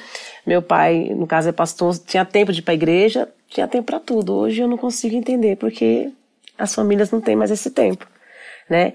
E acaba acontecendo o quê? Chega em casa, aí não tem os filhos na mesa, não tem a esposa na mesa, ou a mulher também não tem um esposo, só se encontram, vamos dizer, lá no quarto, né? Aí um tá para um lado com o celular, outro tá para outro lado com o celular, e às vezes ele não tem mais aquela, aquele carinho, aquela dedicação pelo outro, e acaba indo buscar nas drogas, numa traição, na bebida, e é isso que está destruindo ah, as famílias. Pornografia, né? às vezes, pornografia, também online. Isso. Mas tudo isso que me gera falta de atenção. Que se tem uma mulher que está mandando mensagem, nossa, mulher chata, mas está mandando mensagem, ela se importa comigo. Sim. Ah, que mulher chata, não pode ligar para mim. Já comeu? Já comi. Mas eu sei que eu tenho uma esposa. Como é que tá aí as coisas aí aqui em casa? As homens nem perguntam, mas falam, ó, aconteceu isso, isso, aquilo, tá, tá de boa aqui, você tá bem aí? Já passou a informação para ele que tá sossegado. Então ele tá vendo que ele tem uma importância. Sim. Né? É o que leva é, os pais, ou ensinar os filhos também, não, liga pro seu pai agora, tá no almoço dele, fala com ele, né? Ou corre lá, ele tá indo pra trabalhar, dá um bom dia, ele chegou, dá um abraço, que for. A falta de atenção vai gerar a pessoa buscar outro refúgio. É. Mas se ela tem atenção, ela vai ter nem ter tempo, porque a mulher encheu o saco de todo que Deus deu. Se ela tiver aquela atenção final, gostosa. É, é, no final das contas, o, o, homem gosta disso. O homem quer que o filho ligue, ele quer ver a mulher saber se está bem. Eles gostam de brigar, mas esse, ai meu Deus, ela não ligou hoje, o que está acontecendo? E quando chegar em casa, eu acho que a gente tem que, tem que continuar, né? Quem perdeu isso aí tem que pegar de volta. Mesmo que esteja cansado, que foi um dia estressante quando o esposo chegar, eu mesmo, se o meu chegar, eu não for falar com ele, ou então ele não vinha falar comigo, aí o negócio já estreita dentro de casa. Eu falo, você não veio falar comigo. Uhum. Entendeu? Eu acho que é, foi quebrado isso aí dentro do, dos lares, das famílias, né? Eu acho que nada deveria quebrar isso aí, esse elo que tem entre a família. Uhum. Pode estar cansado, estressado. Não digo assim, que às vezes a gente chega do serviço, passou um processo bem difícil, um dia bem estressante, aí já chego lá, Maria, foi. Às vezes tá, tá estressado, a gente vai deixar ele no cantinho dele, tomar um banho, depois de jantar, uhum. o que aconteceu, meu amor? A gente procurar saber. Sim. Isso não tem mais na família. Não tem mais no meio do, das famílias. E eu acho que deveria ter, permanecer isso aí, né? Porque aí é, os pais são, é, os filhos vê isso aí nos pais. E se ele tá num lar, numa, numa casa, uhum. que os pais são estressados, um não liga pro outro, um fica no celular, que o outro fica. Eles vão. Seguir o mesmo ritmo. Seguir o mesmo ritmo, né? Ritmo. Sim. Eu penso assim. Eu queria fazer. Acho que a gente tá chegando na fase final aqui, né? Não doeu, né? Mas eu queria fazer mais algumas perguntinhas. para fechar. Que é o seguinte. É, eu vou fazer pra Chile. O, eu, quando vou muito e, e passeio com vocês, você sabe, já conheço onde vocês moram, a gente já, já. E outras regiões, me chama muito a atenção a ausência do Estado. Né? Então, o que acontece? Eu digo isso para vários amigos que é o seguinte: é, eu falo para ele quando ele começa a falar sobre modo de vida, eu falo assim: já que tentou quebrar uma, comprar uma casa na quebrada, você não tem um cartório, né? Então você não tem um cartório, você não tem. É, você tem uma medida do lote mais ou menos, você tem o tamanho. Então, você não tem o Estado ali presente. Se tiver um roubo, você não vai fazer um BO numa delegacia, porque vão rir de você e ainda vai apanhar se bobear, né? Então, você não vai sair de lá. Quer dizer. Então, é uma ausência do Estado. E aí você tem três instituições, eu acho que eu percebo, que ajudam a dar ordem ali, né, às comunidades, que é, que é primeiro, né, é a igreja, a igreja, é, as várias denominações, então muito pastor, né, é chamado para resolver problemas particulares, hum, não é verdade? Problemas ali, né, brigas e tal. A outra são as. Alguns falam que são as ONGs, eu não concordo. Eu diria que são, pela minha, na minha andança, são as associações onde às vezes numa ocupação uma, uma líder, né, alguém, uma, geralmente é muito interessante isso para mim, que é uma mulher que assume esse lado da justiça ali, de resolver os conflitos. E, obviamente, tem o terceiro, que é o crime organizado, o pessoal da disciplina, esse negócio tudo que existe nas comunidades, né? Que tenta dar um tipo de ordem de lei. E aí eu queria perguntar para você, Shirley, essa questão da líder é, comunitária, da mulher, né? Hoje a avó, a mãe, ela que dá ordem a toda a comunidade em volta, estabelece uma ordem, garante ali a arrumação. Qual o papel da avó, da mãe hoje na, na comunidade para ajudar a resolver os conflitos familiares, o sustento, as brigas? Qual o papel dela? É, o papel da avó é a avó que tá, que manda, né? Porque a avó é avó e mãe, entendeu? A avó é mãe, então a, a, o papel da, da avó tá ali, ó, mandando, comandando, fazendo, entendeu? Ela ainda tem essa autoridade. Tem. Tem. E resolve todo tipo de conflito? Resolve. Poucas, mas resolve. resolve não, resolve não. Ela faz da, das tripas ao coração, mas ela, ela, se ela não. Tem uma avó que eu conheço que ela resolve das tripas ao coração. Se ela não resolver, ela não é avó. Uhum. E não é mãe. Entendeu? Então a boa e velha é, chinelada da avó funciona para todo mundo, né? Até pro vizinho, vizinho. Do jeito, e o pessoal respeita? É, eu tiro pela minha avó, né? Uhum. Porque a minha avó, quando falava com a gente, principalmente comigo. Quando ela falava comigo, meu filho, eu andava do jeito. Eu, eu, ou eu tinha que andar assim, ó. Ó, você vai comprar isso aqui. Se eu cuspir no chão e secar, mas eu era jovem, queria passear, queria se divertir, brincar com as crianças, uhum. eu não tava nem aí que ia apanhar. Ela mandava eu andar assim, assim, eu andava assim. Quando chegava em casa, se prepara, meus, meus primos, meus primos e minhas primas falavam, se prepara, quando chegar o bicho vai pegar. Eu falei, deixa pegar. Importante que eu brinquei. Mas também quando chegava em casa, filha, Pegava. se prepara. Queria não era de. Porque agora a gente bate. Na, agora vai a gente pegar as crianças para bater agora e machucar. Uhum. As crianças falam para nós, vou chamar a polícia. Aí minha avó batia, era de cinta, fio de ferro, isso, isso, isso, isso, aquilo. Mas graças a Deus estou aqui, ó. Não morri. Aí meu menino fala, mãe, a sua, a sua avó fazia isso que a senhora fazia. Mas eu tô aqui, ó, não morri. Nossa, uhum. mas ela era ruim, hein? não sabe o que é ruim, o que é o crime. Que nós tivemos um caso aí, né? De uma jovem que infelizmente perdeu a vida. Pois é. É, ruim é, é hoje a gente vê, né, as famílias se destruindo, né? Às vezes, muitas vezes até entre eles mesmo, né? Não tem mais respeito, não tem mais amor. Isso que é ruim. Não as cintadas que a gente tomava, né? É. Eu acho que o papel da mulher hoje em dia não é que a mulher, eu, eu falo, eu não sou feminista nem sou machista, eu concordo uhum. com a igualdade. Uhum. De certo que a força da mulher não se iguala com a força do homem, jamais vai se igualar. Uhum. Porque o homem foi feito para essa estrutura. Que é o que a gente conhece Bíblia, a estrutura do homem foi feita para suportar o pesado. Uhum. Mas que eu falo, o homem é o cabeça, a mulher é o cérebro. Porque o homem só vai no ideia que a mulher comandou, ele obedece. Pode ser o homem mais fortão que for. Se a mulher falou, ele vai obedecer o negócio. A mãe, a avó, como a gente vê muitas vezes no crime né? Filho, não faça isso. Pode estar no seu do comando todo tatuado. Mãe, eu não vou fazer, respeita. Uhum. Né?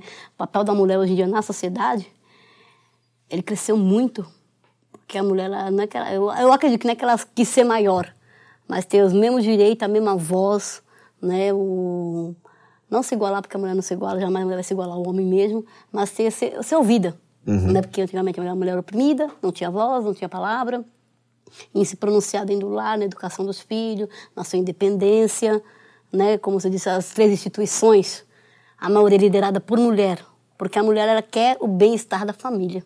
Uhum. Felizmente, pode ser a, a, mulher mais, às vezes, mais terrível que for, aí, ó, das drogas ou do comando, ela quer, ela quer o filho ali, certo? Ela quer o marido ali, tudo no, no sossego. Uhum. Então, a mulher, ela quer o bem-estar. Por isso que a mulher se posicionou como liderança.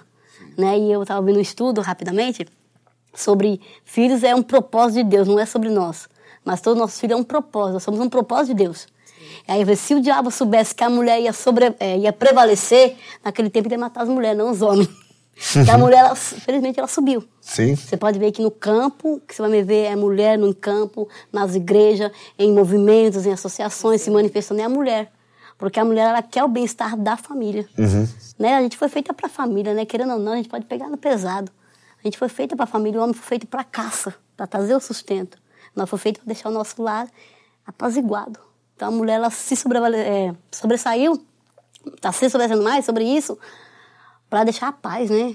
A tranquilidade, porque a mulher ela consegue tranquilizar um homem valente, né? Uhum. Pode ser valente que for, ela consegue tranquilizar ele, acalmar uma guerra, né? Que nem o esposo dela fala que se Débora da Bíblia ela fosse uma mulher, é, ela podia ser presidente, né? Por causa da, da ousadia que ela tinha, ela sabia apaziguar. Se ela soubesse o poder que ela tinha, ela ia apaziguar, ia mudar muita coisa. Uhum. Mas ela se colocou na posição dela como mulher daquele tempo.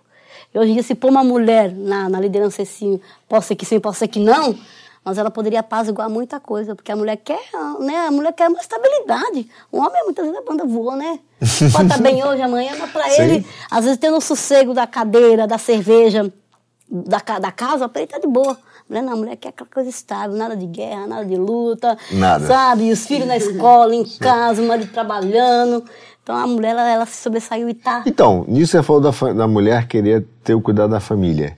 Fazer uma pergunta para as três, para a gente poder chegar. Infelizmente, que o papo tá bom, o bolo não acabou, né? Eu vou comer mais.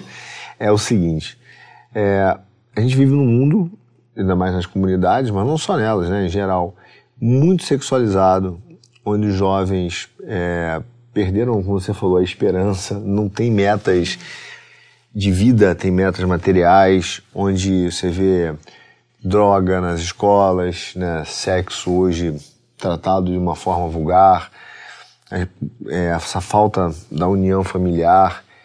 Vou perguntar para as três, né, começando por você, Débora, como a gente traz e explica de novo para os jovens a importância da família? Como? Com jovens hoje em dia não seriam palavras, seriam atitudes. Que eles não querem ouvir blá, blá, blá, blá, blá, blá, blá. Eles querem ver atitudes e mudança. Eu dizer, filho, é, é assim. Eu posso falar, filho, eu quero agora que todo jantar, o almoço, a gente sente à mesa. Só que o meu tempo eu não consigo é, cumprir aquilo que eu prometi. Então tem que ser aquele momento de mulher, prepara a mesa, todo mundo acorda. É como vó, como mãe, vai, busca, pega, cai todo mundo na mesa. E agora o negócio. Não tanto mais com blá blá blá. Porque eles ficam. Ah, ah, peraí. Não, peraí. Oh. Né? Eles, tudo tira a atenção deles. É aquele momento de mulher mesmo. Opa! É agora, todo mundo na mesa, a mesa já tá pronta. Desce daí agora, vez não vou te buscar. Esse momento de nós ter atitude. E mostrar pra eles, ó, eu não sentava com vocês, mas tô sentando hoje. Amanhã vai ser diferente. Depois da manhã vai ser um pouco mais diferente. É atitude, porque eles, os jovens hoje não querem ouvir. Não querem. Eles querem atitude. Nem que for necessário dar cintada, pegar pelos cabelos, é, e lá na rua, tá na rodinha, vem cá, filha, vem. Não quero saber, agora, pra dentro. Quero todo mundo na mesa. Ah, vou passar vergonha, não me interessa, eu sou sua mãe. Aquele momento de autoridade. Então é, é menos blá blá blá, porque a gente gostava de ouvir, né? Uhum. Hoje em dia a gente é com eles é agir. Que o mundo não, não, não fala, o mundo age.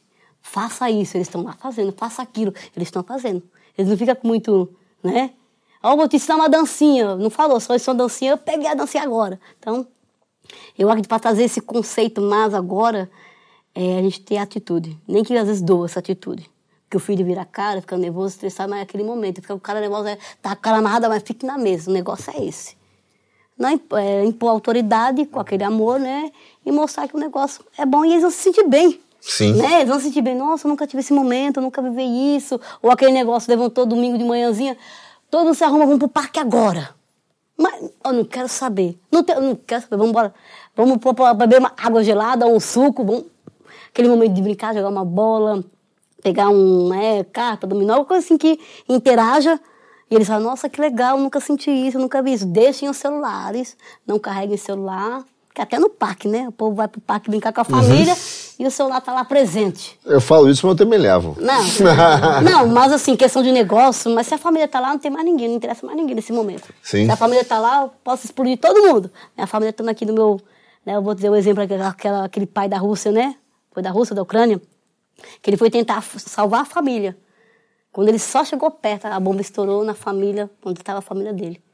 Então, o momento é esse, é agora, é de nós pegar a família aí, larga o celular, portanto, agora é a família. minha família. Então, acho que o momento agora é atitude, nem muito blá blá blá que esse jovem não.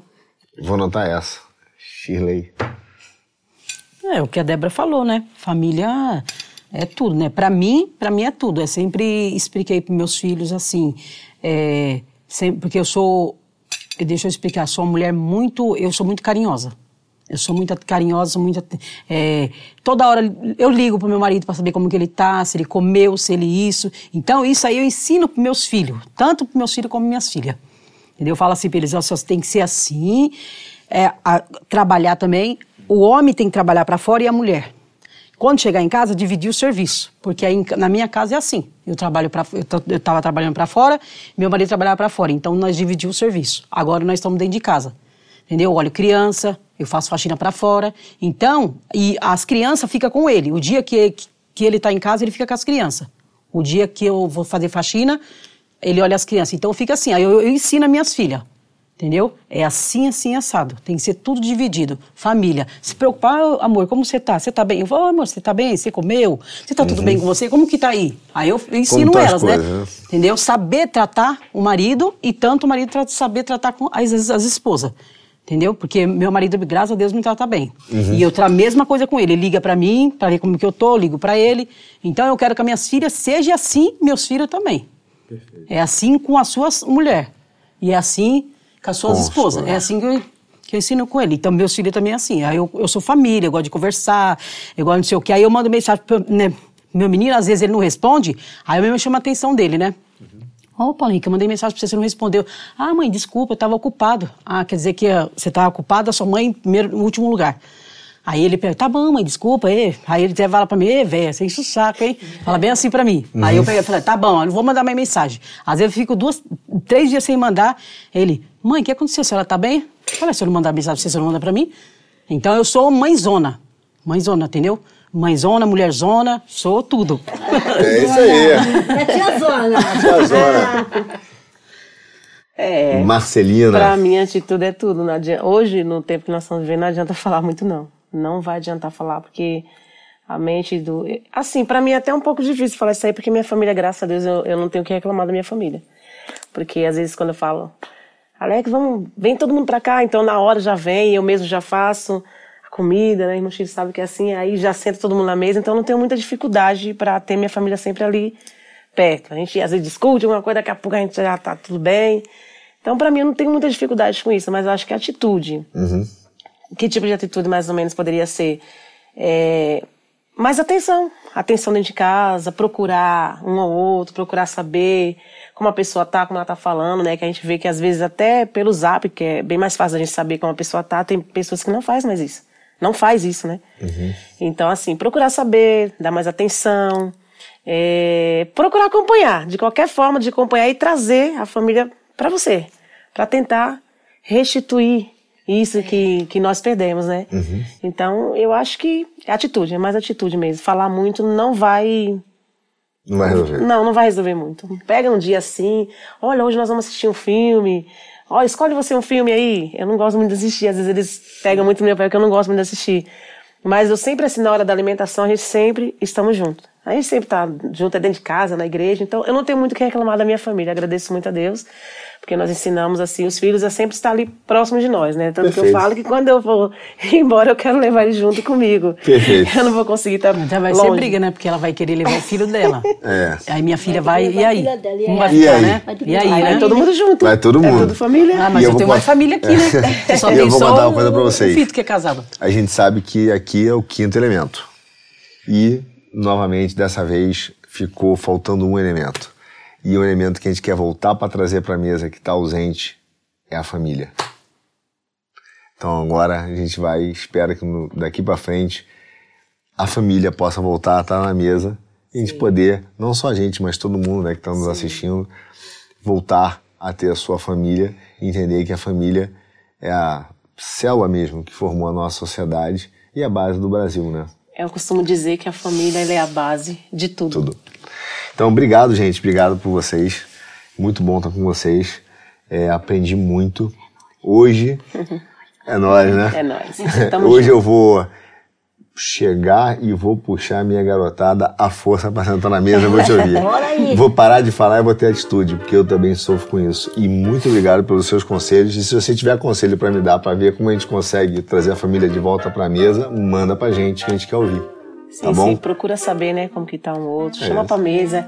E aí, como que foi seu dia? Me diz como que Você foi que seu não dia. tem mesa, vocês não estão no chão. Aí. Não, não tem problema, a mesa é só um símbolo, né? Mas traga.